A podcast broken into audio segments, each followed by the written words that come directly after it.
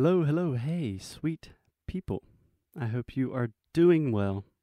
Welcome to another episode of Inglês no Rádio. My name is Foster, and today on the show we are joined by an extra special guest. the one that is always here. The one that is always here, Alexia.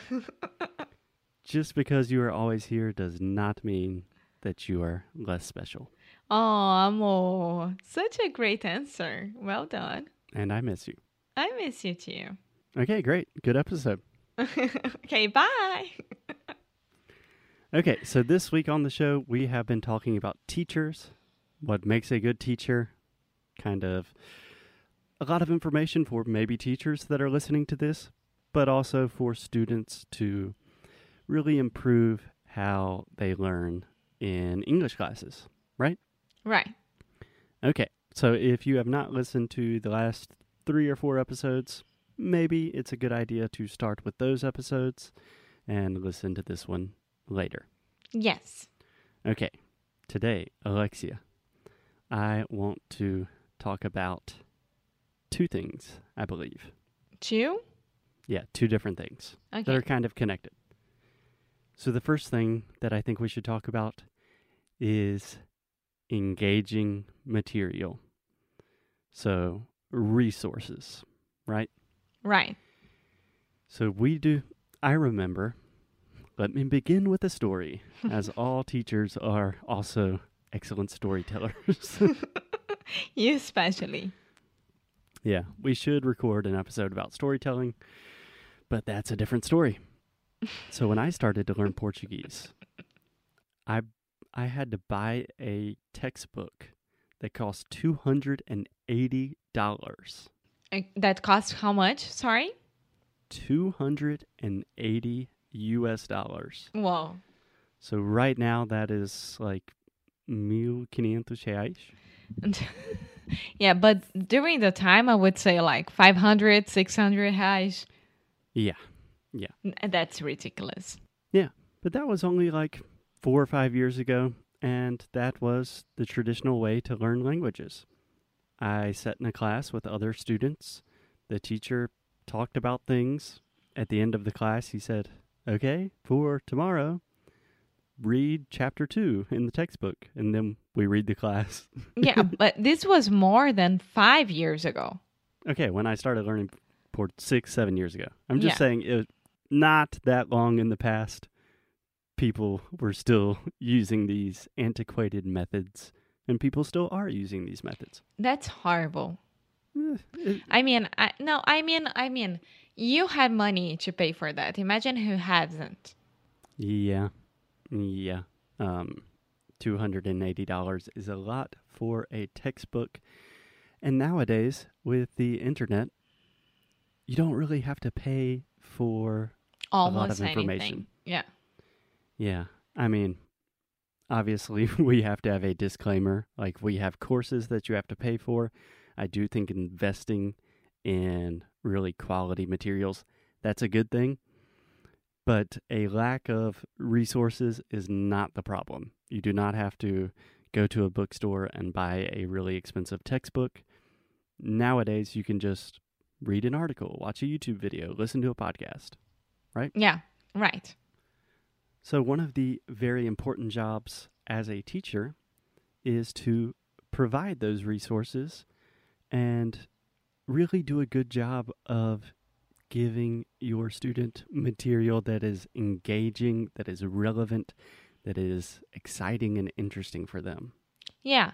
Material that will give this student the pleasure of studying. Precisely. Precisely. So, let me give a very recent example. Yesterday, I took a Portuguese class. Yeah. European Portuguese class, right? Yes. So I speak European. Portuguese. European. European. hmm I speak Portuguese, but I speak. I learned Brazilian Portuguese, and Portuguese from Portugal is very difficult for me. So I'm trying to improve that a little bit. And my teacher, I've done maybe, I don't know, seven or eight classes with her. Um, I can't remember exactly, but she is really good at the end of the class. She always gives me good, unique, and interesting resources. And I love that. So, for example, in our last class, we were talking about me and how 2020 has been a terrible year for me and for everyone. And then we started talking about her, like you do in normal conversations. You go back and forth. And I did not know that she is an artist, she's a photographer, and she has a really cool website with all of her art and expositions. So, the resources for last class, my homework essentially was just go to my website and read everything. Tell me what you think is interesting. Tell me if you have opinions about things that I could improve. And for me, that was perfect because it's so personal. I know her. I also like photography. And that was just the perfect resource for me in that moment. That's awesome. I didn't know that. You didn't tell me. Yeah. Yeah, you're hearing it for the first time live on the yeah, air. Yeah, that's very cool. Yeah. So do can you think of other examples of resources or material or just examples kind of of situations where you would give students resources? Yeah, well, for me, um, it's a little bit easier because I am teaching um, Brazilian uh, Portuguese conversation classes, and we kind of have a podcast called Carioca Connection. And depending on the subject of that class and what we talked about, um, I send this student either our worksheets or our episodes and I ask them to listen to that and to understand what we are saying. And if the student has any questions, he can send me an email or ask the next class. So, this is one thing that I do. And the other thing is depending on the subject. Again, I try to find like something on the internet from globo.com or from another website that it's what we are talking about like if it's from politics or something related to soap opera i don't know and then i find an right. article and i'll send it to the student yeah so i think you bring up two really good points first it's like very traditional advice like if you're learning a new language, just change your homepage to like the most popular news site in that country. So I remember all of my teachers saying, "Okay, don't go to NPR, go to globo.com." And that never really worked for me because I opened Globo and there's just a lot in Portuguese and it's too much. So I really like the idea of sending your student something specific like, hey, this is what we were talking about. I found this article on Globo. I want you to read this article and tell me what you think about it. Yeah. Yeah. I mean, I just Perfect. said Globo because it's very easy to remember, but I try to find different sources, of course. It's not only Globo. Yeah. And these sources are very specific to the student. Mm-hmm. Like, for example, I have students on the extreme left of the political aisle and to the extreme right. Naturally, I'm not going to send a left to a right. yeah, I'm not going to do something that just they're not going to like. Uh huh. So, specific is good. Another great point that you mentioned for the example you said you give your students some of our worksheets so mm-hmm. they can listen and read. I think it's very important to really clarify with your student and try to discover how do they learn best. Yeah. Do they learn best visually? Are there are they more of an auditory learner? Do they like to read? Do they like to write? What do they like to do? Yeah. Because what do they like to do and what are their goals, right? Yeah. So I have a student that he's very into history. And then he was asking me about Portugal's history. because I mean, they only know the basics, right? And I sent him like three books that my dad read. Unfortunately, I haven't yet. Um, and then he bought the first one. He's reading everything about Portugal and it's in Portuguese, Brazilian Portuguese, and he's loving it. Loving it. So it doesn't have to be like something that you're gonna work every class and talk about that. It can be something for his life as well. Yeah, I think it should be. That's another really important point I wanted to make. The idea with giving your student homework or giving your student resources and materials is real learning happens outside of class, right? Mhm. Let's say you have one class for one hour each week. That is not enough to learn English. You Mm-mm. have to be motivated, take initiative, and that's the point of giving someone engaging material, right? Yeah. Yeah. And nowadays you can have engaging material such as like a Netflix show, YouTube channel. For example, Porta dos Fundos for you worked and for my students as well. And it's like one of my students, he just watched the one that is Judite, Fábio Porchat, trying to hmm. cancel Tim. And it's amazing because everyone around the world can relate to that joke because we have awful services around the world.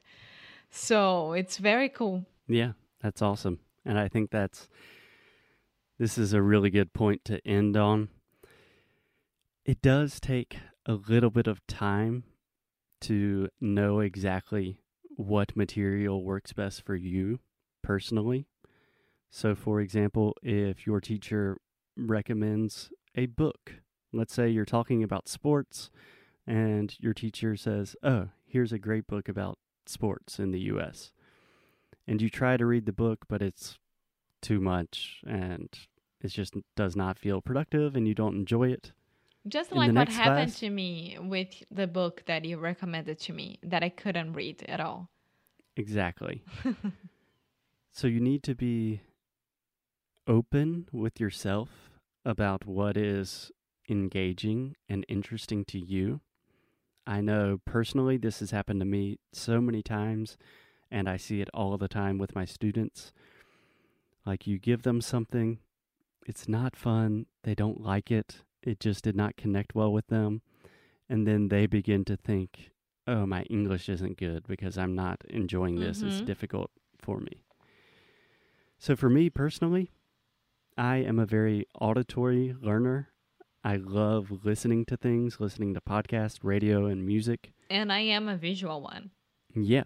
So, at the end of a class, if a teacher says, Do you want any recommendations? I say, Yeah. Do you have any podcast to recommend? Or if they don't ask for, if I want recommendations, I ask them, Hey, do Mhm. you have any podcast or radio that you listen to or music that you like that I can listen to? And that's perfect for me. Yeah, and that's a thing that we are going to talk more about next week, but I want to point it out right now because us as teachers, we do a lot to try to understand you guys as students, right? But some people struggle a little bit to like open themselves and let us know what they want. And it's always better if you let us know what you want than us guessing and trying to get it right. So, for example, for me, I am a visual person. I love watching movies and shows and like anything that is visual, I love it. And for Foster, it's more about the audio, as he said. But I mean, I would love having some podcasts as, as well. But if there is some show about a book or something, I would prefer the show or the movie. And it depends. Yeah, it totally depends on you. And remember, you are paying someone yeah. to help you. so if I'm going to pay for a Portuguese class, I want to have a good connection with that person. I want them to give me good recommendations for resources. Mm-hmm. So ideally, I have a good conversation with someone. They correct me, give me some tips on my pronunciation and grammar. At the end of the class, they give me a podcast to listen to. I listen to that podcast, I take notes, and in the next class, we talk about it. Exactly. That's what I want to pay for. So for Yeah. me, that's a perfect language class. And I think all language students just need to take some time and think about what is the perfect language class for you. Yeah, yeah. And okay, so I think that next week is gonna be very interesting. Every week with you is interesting, meu amor. okay, thanks guys, and we will talk to you next week. Bye.